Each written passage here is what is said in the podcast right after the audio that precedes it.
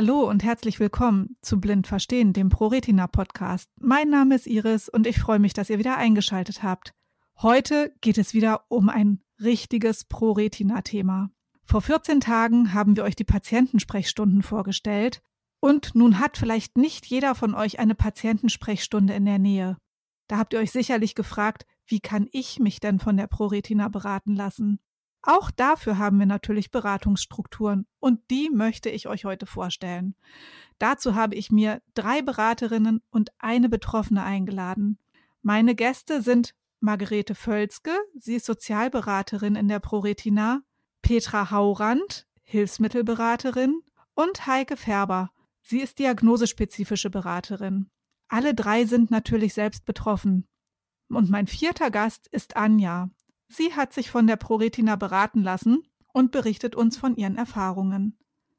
Jetzt habe ich gerade gesagt, wir reden heute über das Thema Beratung und eine große Säule in der ProRetina ist es Beratung von Betroffenen für Betroffene. Margarete, was kann ich mir denn darunter vorstellen?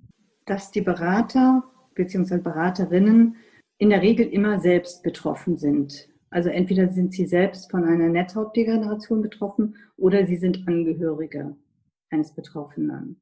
Okay, also, also das heißt, Sie haben die, Sie kennen die Probleme nicht nur aus der fachlichen Sichtweise, sondern haben auch selber schon Erfahrungen gemacht im Laufe ihres Lebens.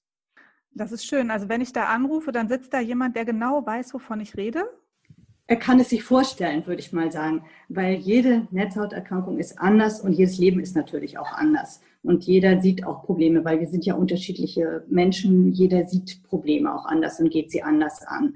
Aber ich glaube, dass jemand, der selbst getroffen ist, die Chance hat, besser zu verstehen, was jemand anders, der auch betroffen ist, empfindet und warum er diesen Weg geht und warum er hiermit Probleme hat. Das heißt also, es könnte rein theoretisch jeder der betroffen ist, Berater bei der ProRetina werden oder muss ich da besondere Qualifikationen mitbringen? Heike, kannst du mir dazu was erzählen? Ja, also ich denke, dass sicherlich nicht jeder die äh, Beratung oder in die Beratung einsteigen kann. Also ich muss sagen, erstmal muss man selber so weit sein und seine eigene Geschichte einigermaßen verarbeitet haben. Ähm, ich denke, wenn man selber noch in einem Prozess ist, natürlich ähm, haben auch wir noch weiterhin ähm, auch Sorgen und Ängste. Aber ich denke, man muss schon so ein Stück weit mit seiner eigenen Geschichte ähm, Fuß gefasst haben. Es kann jeder die Ausbildung beginnen und gucken, was gefällt mir, könnte ich mir vorstellen, Berater zu werden. Und dann schauen wir gemeinsam, ob der oder die da Lust zu hat und geeignet zu ist. Okay, also du sagst jetzt Ausbildung. Das heißt, ich kann mich jetzt nicht von heute auf morgen ans Telefon setzen und sagen, hey, ich bin jetzt Berater bei der ProRetina, ähm, sondern ich muss dafür wirklich was tun. Was, was muss ich denn machen? Also man muss in erster Linie erst einmal ähm, wissen, ähm, was ist die ProRetina erstmal für ein Verein? Ich sage mal, man muss schon wissen, wie ist die Struktur des Vereins. Es gibt äh, im Laufe eines Beratungsgespräches kommen Fragen auf, ähm, die man schon als Berater irgendwann äh, beantworten muss. Es, wir, bei uns ist ja der Schwerpunkt, dass wir in verschiedenen Bereichen beraten. Wir machen ja keine Rundumberatung. Wir können also jetzt nicht alle Bereiche beraten, aber ich denke, man muss schon mal wissen, wer ist wofür zuständig. Was ist, wenn es um das Thema Soziales geht, ähm, an wen muss ich mich wenden? Und das ist aber auch ein Baustein unserer ähm, Ausbildung, dass man, dass, dass zukünftige Berater auch eine Basis finden, um den Verein kennenzulernen und zu wissen, an wen kann ich mich wenden. Und dann geht es eben halt darum, gewisse Kompetenzen mitbringen. Das heißt also, es wird ein Kommunikationsseminar geben. Ähm, wie spreche ich mit Betroffenen? Mm, ja, dass ich gut zuhöre, dass ich auf Augenhöhe miteinander äh, spreche mit den Betroffenen. Und ähm, danach geht es eigentlich darum, um diese Bereiche, wo wir beratend tätig sind. In meinem Fall ist das die diagnosespezifische Beratung. Also das heißt, es berät nicht jeder von euch alles. Genau. Okay. Ähm, welche Bereiche gibt es denn, in denen beraten wird? Also ich kann jetzt nicht hingehen und sagen, hey, ich möchte jetzt beraten und es ruft jemand bei mir an und ich mache eine Beratung in allen Lebensbereichen. Das, das geht nicht. Oder funktioniert das auch? Also ich spezialisiere mich als Berater auf einen bestimmten Bereich, der mich besonders interessiert. oder wie läuft das ab? Ähm, ja, genau so ist es. Genau so ist es. Also man macht erst diese Grundlagenseminare und da lernt man ja schon sämtliche Bereiche kennen. Da lerne ich kennen, wie ist, ähm, wie ist die Struktur der ProRetina, die Beratungsstruktur aufgebaut. Und im Laufe der äh, Grundlagenseminare, sag ich mal, ähm, kann ich also erkennen oder erfahre ich, welche Möglichkeiten es für mich gibt. Es kristallisiert sich oft raus, ah, das Diagnosespezifische liegt mir gerade so überhaupt nicht. Ich würde mich gerne lieber einarbeiten in dem sozialen Bereich oder im Hilfsmittelbereich. Also es ist wirklich so, dass wir tatsächlich uns spezialisieren auf den Bereich, wo wir tätig sind. Und wenn wir an irgendeiner Stelle nicht weiterkommen, sagen wir, Mensch, hm, ruf doch mal ähm, da und da an. Da ist jemand, der kann sich in dem Bereich äh, viel, viel besser aus oder er kennt sich da viel, viel besser aus. Okay. Petra, ähm, ich weiß von dir, dass du Hilfsmittelberaterin bist. Wie stelle ich mir das jetzt vor, wenn ich dich jetzt anrufe und habe eine bestimmte Frage zu einem ganz bestimmten Gerät? Kennst du alle Geräte, die für blinde Menschen auf dem Markt sind und kannst mir jedes Gerät erklären? Das wäre ein bisschen viel verlangt. Also äh, bei uns geht es, du hast gerade schon ein Stichwort genannt, äh, Iris. Blinde Menschen und äh, die mehr oder weniger stark sehbehinderten Menschen haben unterschiedliche Bedürfnisse. Äh, ich für meinen Teil habe das unverschämte Glück, dass mein Morbo Stargard sich vor 15, 20 Jahren zur Ruhe gelegt hat und nicht schlechter geworden ist. Ich kann mich noch ziemlich gut orientieren, sehe auch noch mittelprächtig gut. Äh, dagegen haben wir einige Personen dazwischen unter unseren Beratern eben, die vollblind sind und die dann natürlich die Bedürfnisse eines vollblinden Menschen sehr viel leichter ähm, beantworten können. In solchen Fällen habe ich dann aber auch kein Problem zu sagen, also ich weiß natürlich, es gibt dies, das und jenes. Ich kann Ihnen aber jetzt nicht sagen, ob, was weiß ich, die Breilzeile XY besser ist als die Breilzeile AB für Sie. Äh, da kann ich Sie aber, wenn Sie nichts dagegen haben, weiter verweisen an einen meiner Kollegen, der sich mit solchen Sachen auskennt. Und wenn Sie möchten, ruft der Sie zurück, beziehungsweise ich gebe Ihnen seine Telefonnummer. Man kann nicht alle Geräte kennen. Denn äh, diejenigen, die sich schon mal auf die Side City in Frankfurt gewagt haben, die es dieses Jahr ja nicht gab, äh, die wissen, wie viele verschiedene Hilfsmittel es gibt. Und da hat man keine Chance. Man kennt die Kategorien, aber bestimmt nicht jedes einzelne Gerät. Okay, also stelle ich mir das jetzt auch so vor, dass, dass ihr euch innerhalb eures Arbeitskreises auch nochmal aufgeteilt habt, dass ihr im Arbeitskreis sogar nochmal Spezialisten für bestimmte Geräte habt. Genau, denn einfach, ähm, man muss sich auch so ein bisschen auf den Hintergrund von diesen Geräten da spezialisieren. Und es fängt also in der Hilfsmittelberatung eigentlich schon mit ganz einfachen sogenannten lebenspraktischen Fähigkeiten an, wo ich mir also schon mit ein paar kleinen Tipps und Tricks helfen kann.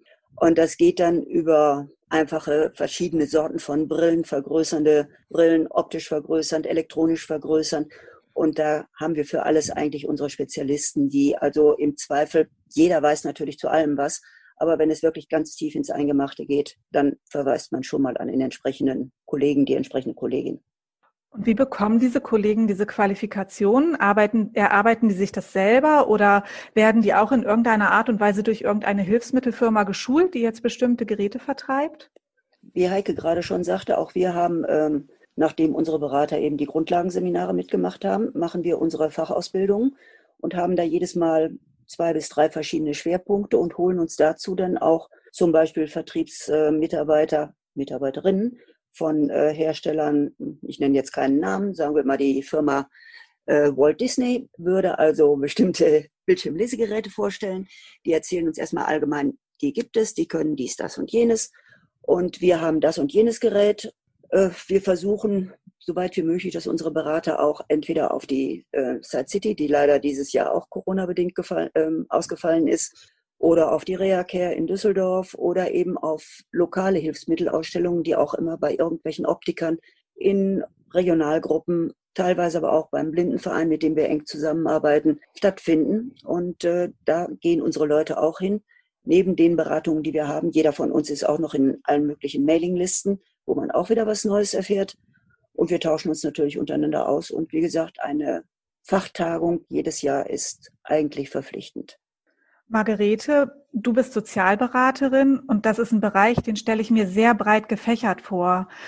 Ähm, muss ich da beruflich irgendwelche Vorkenntnisse mitbringen? Also ich stelle mir das ziemlich, ziemlich schwierig vor, wenn ich jetzt Gretchen Müller bin und ich arbeite beim Bäcker und plötzlich äh, sage ich, ich möchte aber Sozialberaterin werden für Blinde und Sehbehinderte und möchte sie in Sachen Schwerbehindertenausweis, Rente und, und, und beraten. Gibt es da irgendwelche Voraussetzungen, die ich erfüllen muss, um in diese Beratung einzusteigen? Also das, ja klar, Sozialrecht ist was, was einem nicht unbedingt zufliegt. Denke ich, auch als Betroffener merkt man das ja, wenn man das erste Mal äh, aus der Betroffenheit heraus mit Schwerbehinderung oder mit äh, Hilfsmittelbeantragung oder mit äh, Leistungen zur Teilhabe am Arbeitsleben zu tun hat, dann ist es schwierig, da kann man das oft auch erstmal ohne Beratung nicht. Aber grundsätzlich ist es nicht so, dass man das was beruflich mitbringen muss oder da Kenntnisse haben muss. Aber umgekehrt würde ich mal sagen, die meisten, die bei uns als Sozialberaterinnen oder Sozialberater anfangen oder sich dafür interessieren, bringen was mit.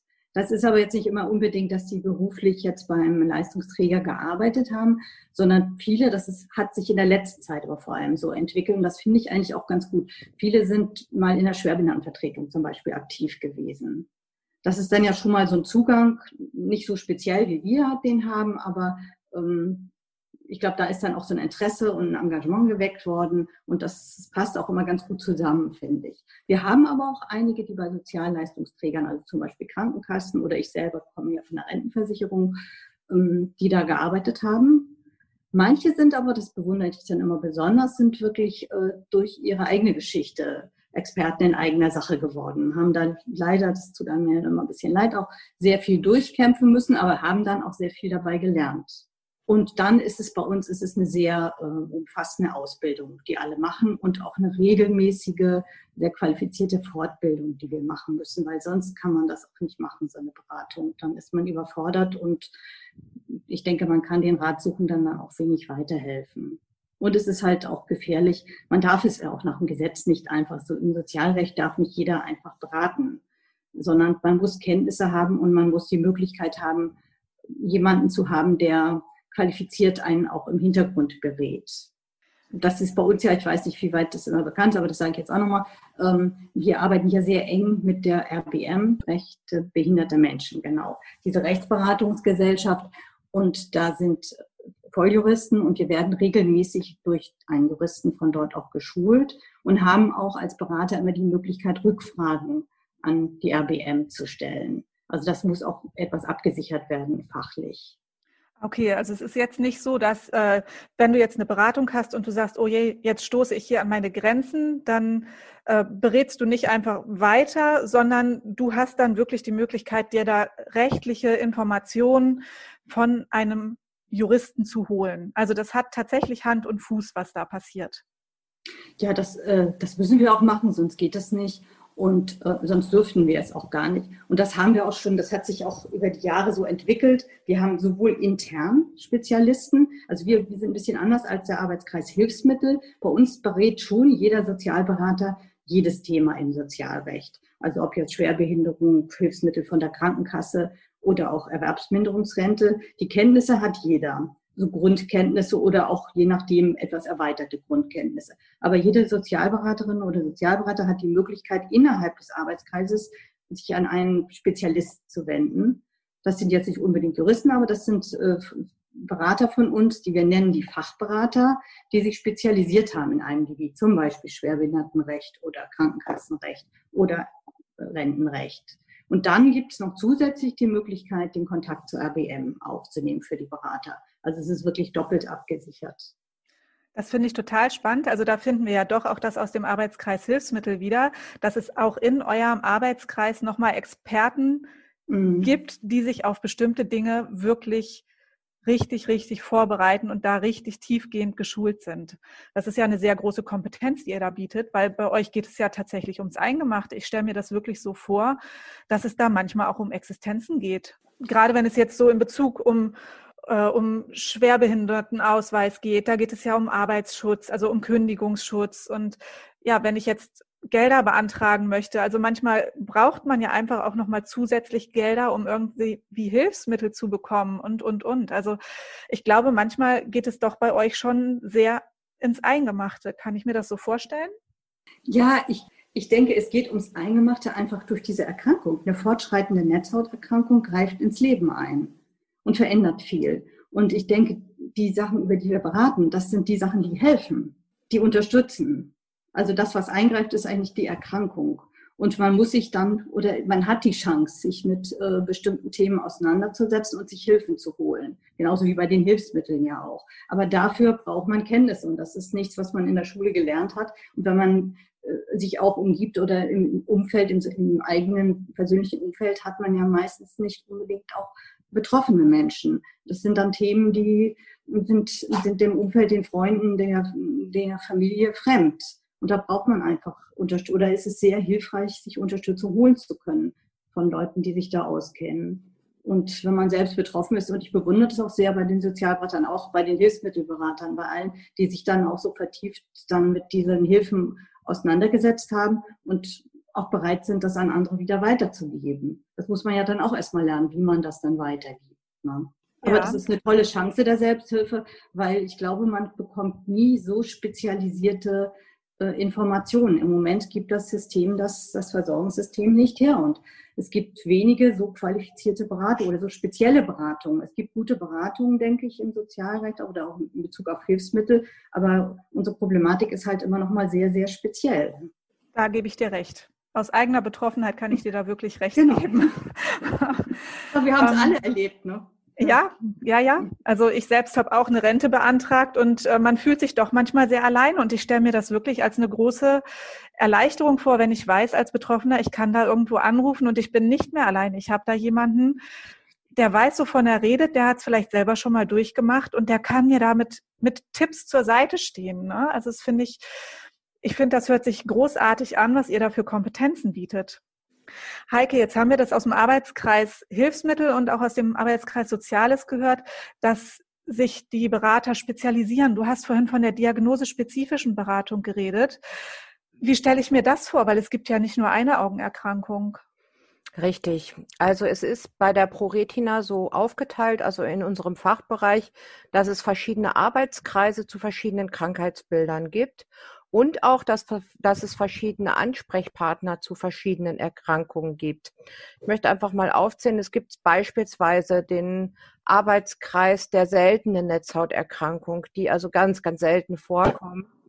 Dann gibt es den Arbeitskreis Retinitis pigmentosa. Natürlich kann ich als Betroffene einer Zapfendystrophie nicht viel über die Retinitis pigmentosa sprechen. Das heißt also, Betroffene mit dem Krankheitsbild wenden sich bestenfalls dann direkt an den Arbeitskreis. Und bei uns ist ist es so, also es gibt dann noch einen weiteren Arbeitskreis Chorioidermie, das ist also auch nochmal eine, eine ganz seltene Netzhauterkrankung, ähnlich wie die Retinitis pigmentosa, sage ich jetzt mal ganz, ganz oberflächlich gesagt. Und bei uns im Arbeitskreis ist es so, dass wir viele verschiedene Krank Erkrankungen beraten, aber das hat damit zu tun, je nachdem, ähm, welche Betroffenheit vorliegt. Also es gibt beispielsweise Morbus Targat. Ich beispielsweise bin für Morbus Best zuständig oder ähm, andere, die ähm, beispielsweise ähm, MacTell ist also ein Krankheitsbild. Also ich möchte jetzt nicht alle einzeln aufzählen, also das würde jetzt zu viel. Also es gibt sozusagen für jedes Krankheitsbild einen Berater oder mehrere Berater, die sich auch da spezialisiert haben. Genau, genau. Wenn ich anrufe, gerate ich also bei jedem Krankheitsbild an einen Experten für ein Krankheitsbild, beziehungsweise bei uns ist es so, also die Krankheit AMD, also die altersabhängige Makuladegeneration, kann also im Prinzip oder wird von jedem unseres Teams beraten. Also da ist jeder so Experte, aber auch da haben wir Spezialisten, die sich, die selber betroffen sind und auch dann noch besser äh, Auskunft geben können. Aber wie gesagt, ähm, auch wir geben weiter. Ich, wenn bei mir ein Morbus Target-Patient oder Betroffener anruft, nicht Patient, Betroffener anruft, dann würde ich den auch weiterleiten an den entsprechenden Ansprechpartner. Mhm.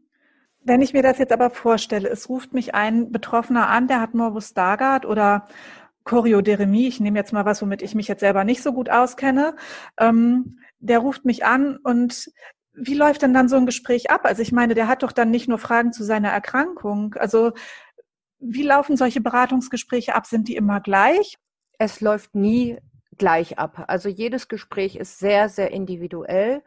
Und ähm, die Leute, die, bei uns, die sich bei uns melden, haben tatsächlich Sorgen, Nöte, die vielleicht auch nicht immer nur die eigene Erkrankung betrifft. Das heißt also, es kann sein, dass eine ältere Dame anruft und sagt, ich habe zwar die AMD, aber ich weiß jetzt überhaupt nicht und ich weiß nicht, wie ich klarkommen soll. Und ähm, aber dann er, ergibt sich im Laufe dieses Gespräches, je tiefer man oder je länger das Gespräch dauert oder je intensiver man mit den Leuten spricht, ergibt sich dann oft, ergeben sich oft Fragestellungen, wo man versucht, eventuell einen kleinen Tipp zu geben, damit sie, naja, selbstbestimmter leben können. Also ich gerade, also ich muss sagen, in meinem Bereich ist es sehr, sehr schwierig, ältere Menschen, die schon diverse Gebrechen haben, sag ich mal. Ne? Also je älter jemand ist, hat er schon dies und das und bekommt jetzt noch eine AMD obendrauf. Dann läuft natürlich ein Beratungsgespräch ganz anders ab, als wenn ein junger Mensch anruft und versucht, ähm, Perspektiven für sein Leben zu finden. Das ist ganz anders. Also ein älterer Mensch, der hat ganz andere Sorgen. Wie kann es weitergehen? Was, was wird aus mir? Kann ich noch in meinem, äh, in meinem häuslichen Bereich tätig sein oder leben? Äh, muss ich mir jetzt einen Heimplatz suchen? Oder äh, was mache ich denn, wenn ich dies und das und jenes nicht mehr kann?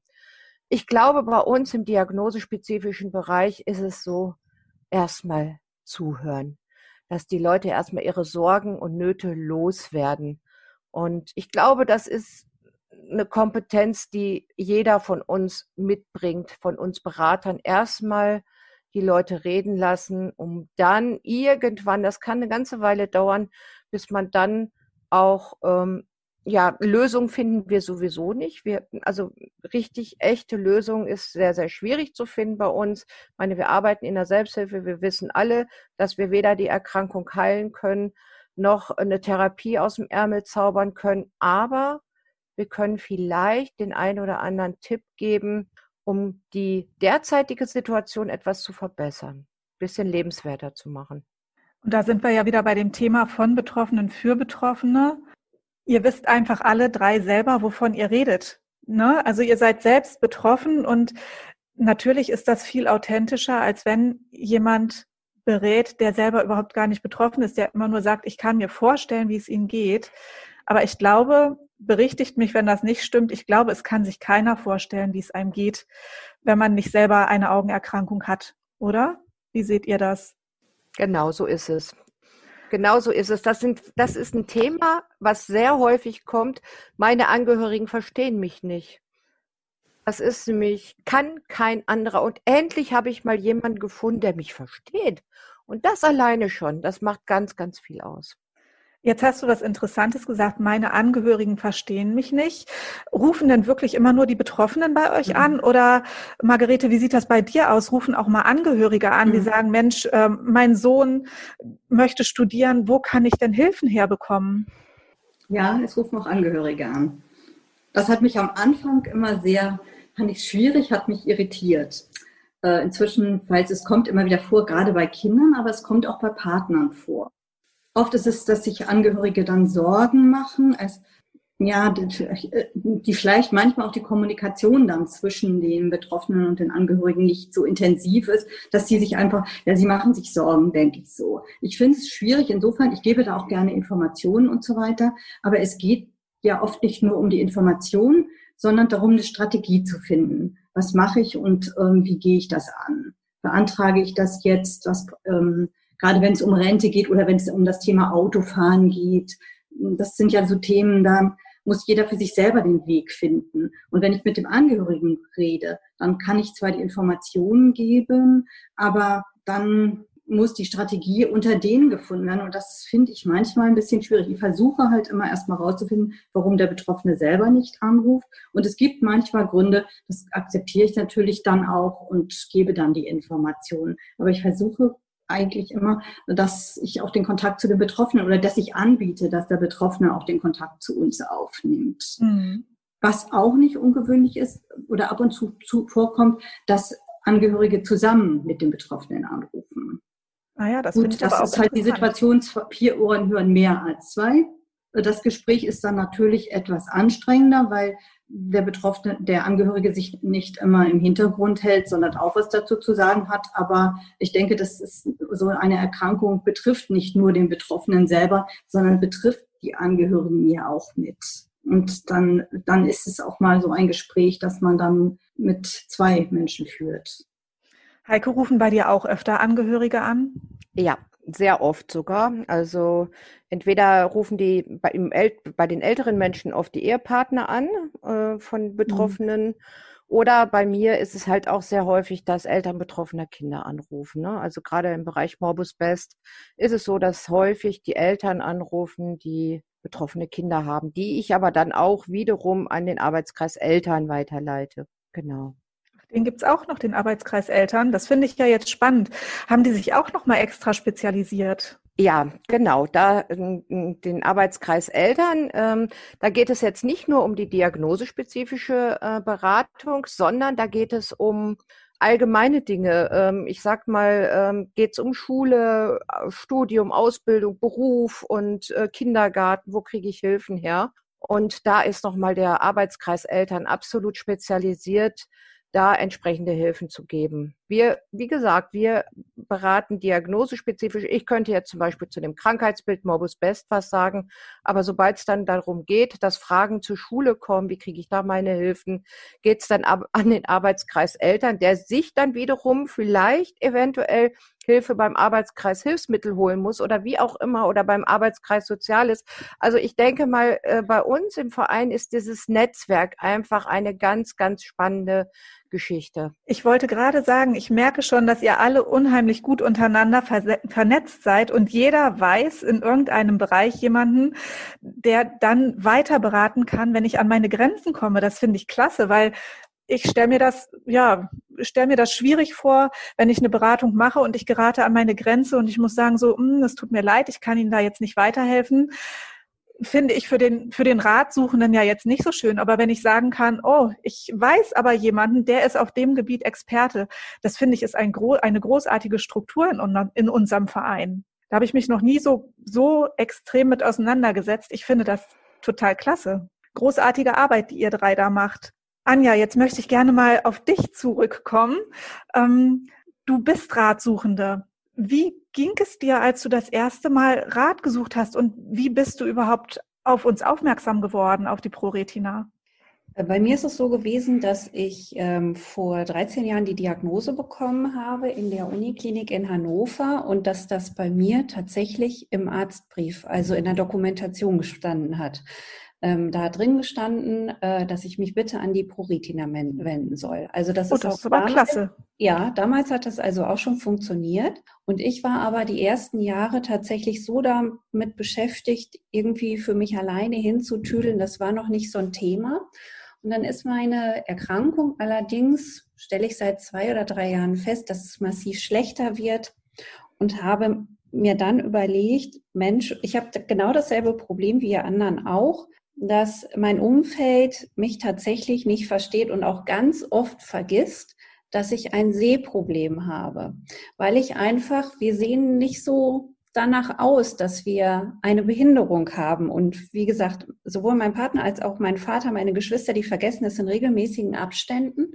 Und ich habe auch immer das Gefühl gehabt, nicht richtig verstanden zu werden. Jetzt nicht böse, aber es ist doch eine Erleichterung, wenn man jedem anderen sagt, ich habe das und das Problem mit einer Retinitis pigmentosa und der sagt, oh Gott, das kenne ich auch.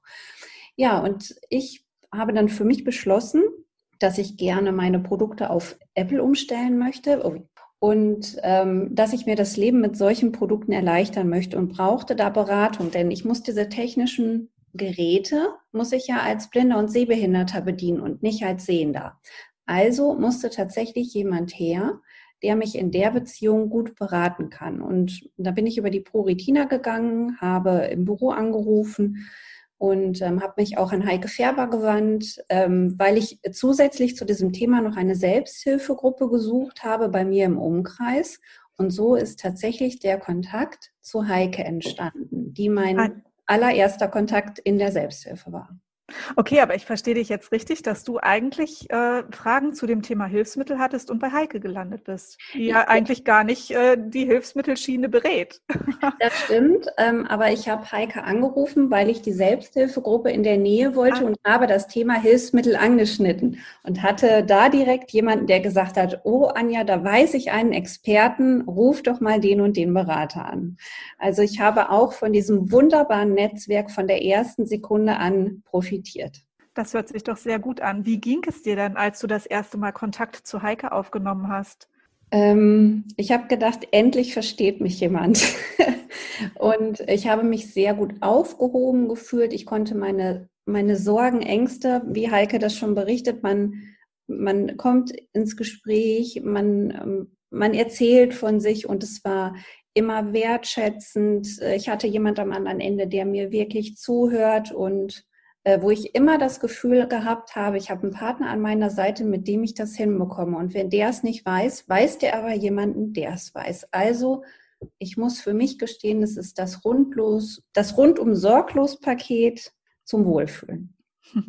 Das ist schön. Jetzt plaudere ich aus dem Nähkästchen. Du hast gestern zu mir gesagt, hätte ich das mal früher gemacht. Wir haben ja ein Vorgespräch geführt und da hast du gesagt, hätte ich das mal früher gemacht. Ja, das muss man tatsächlich sagen. Dazu, ich bin allerdings von der Persönlichkeit jemand, äh, der so ein bisschen autodidaktisch unterwegs ist, der gerne für sich hintüdelt und der, wenn er eine Frage hat, einfach loszieht und danach fragt. Und ich muss tatsächlich sagen, ich habe eher so an offiziellen Stellen gefragt, wie zum Beispiel beim Kreis Soest für einen Schwerbehindertenausweis oder ich habe mich auch mal an den LWL gewandt wegen Fragen zu Zuschüssen da und ich habe eher da gefragt und diese Struktur dieses Vereins ist mir tatsächlich gar nicht so bewusst gewesen. Ne? Also, aber jetzt aus der jetzigen Erfahrung wäre das sehr, also ich bin immer an meine Informationen gekommen, aber manchmal weiß man ja auch gar nicht, dass es Dinge gibt. Und da ähm, ist man in der ProRetina, die nochmal ganz anders beraten als eine Kreisstelle, die ihre spezifischen äh, Bereiche hat. Das ist nochmal viel, viel hilfreicher, muss ich sagen. Also haben wir sozusagen bei uns im Verein die geballte Kompetenz, die einem schnell und effizient weiterhilft bei Fragen. Ich muss ja ganz ehrlich gestehen, dass ich auch gerade in diesem Podcast erst merke, welche geballte Kompetenz da wirklich dahinter steckt. Denn genau wie du habe ich mich bisher mit den Strukturen des Vereins noch nicht so intensiv befasst, aber ich bin ehrlich total begeistert, was da dahinter steckt und was, was ihr alle leistet. Das finde ich wirklich super. Jetzt hatten wir gerade das Thema geballte Kompetenz. Ähm, ich stelle mir das aber trotzdem nicht einfach vor. Also wenn ich ein Beratungsgespräch habe, das macht ja vielleicht auch mit mir als Berater was. Wie gehe ich dann damit um, wenn ich ein schwieriges Beratungsgespräch hatte, was auch in mir was antriggert, Heike? Ja, also ich muss sagen, es ist oft nicht ganz einfach. Ähm, was mir immer sehr nahe geht, muss ich sagen, das ist, wenn Eltern betroffener Kinder anrufen die gerade die Diagnose des Kindes bekommen haben und möchten dann natürlich wissen, wie geht's weiter und was kann jetzt kommen und dann fließen auch sehr häufig Tränen und ähm, es ist nicht immer einfach. Also ich merke, ihr seid nicht nur untereinander gut vernetzt, sondern tatsächlich auch noch mit Experten, die beruflich aktiv sind, Professoren, Low-Vision-Optiker. Ich finde das ganz großartig, wie ihr euch alle engagiert.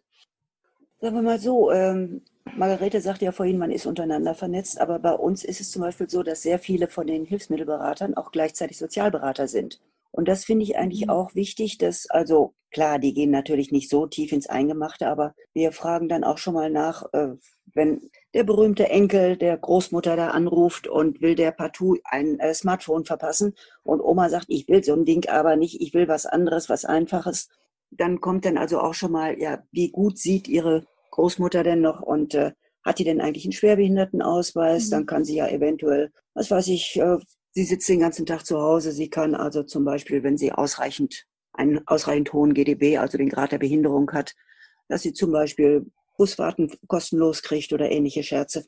Dass man da mit äh, den Leuten dann auch mal spricht und äh, da sind unsere Sozialberater unter den Hilfsmittelberatern, die können da also schon mal auch schon selbstverständlich, weil sie ja Sozialberater sind, bei der Erlangung eines Schwerbehindertenausweises helfen. Eben, wie komme ich an Hilfsmittel? Ich hatte jetzt kürzlich noch eine Dame auch eine ältere Dame, die wusste gar nicht, dass die Krankenkasse hier so Verschiedenes bezahlt. Sie hat sich also gerade schon mal für ein paar tausend Euro Bildschirmlesegeräte oder sowas zugelegt.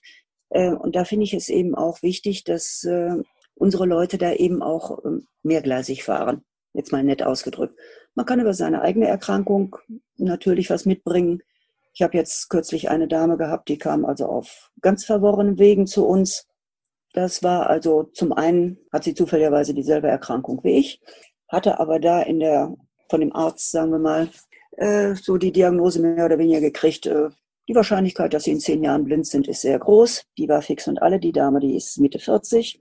Äh, was mache ich jetzt mit meinem Kind? Wie kann ich dies, das und jenes? Und da ist es eigentlich sehr wichtig, äh, dass unsere Leute auch eben nicht nur sagen können, okay, ähm, sie brauchen, was weiß ich, sehr beliebt ist immer, sie brauchen ein Smartphone und damit können sie dies, das und jenes. Und wir haben in letzter Zeit sehr viel ältere Leute, die also da wirklich, wie soll ich sagen, sagen, ich will das aber nicht. Ich komme damit nicht hin, ich kann damit nicht umgehen.